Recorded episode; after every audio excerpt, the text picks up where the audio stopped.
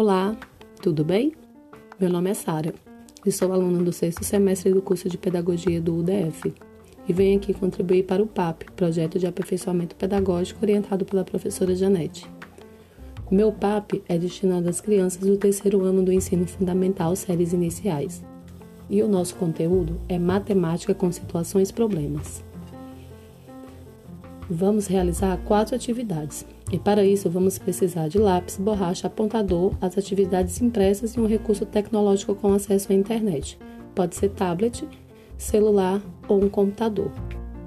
Na primeira atividade, vamos assistir ao vídeo dos monstros matemáticos. Na segunda atividade, vamos realizar a resolução das situações e problemas que eu proponho a vocês. Na terceira atividade, você vai criar uma situação-problema e pode usar de exemplo a atividade anterior. E na quarta atividade, vamos fazer um jogo matemático para você jogar com a sua família nessa quarentena. E aí, vamos lá?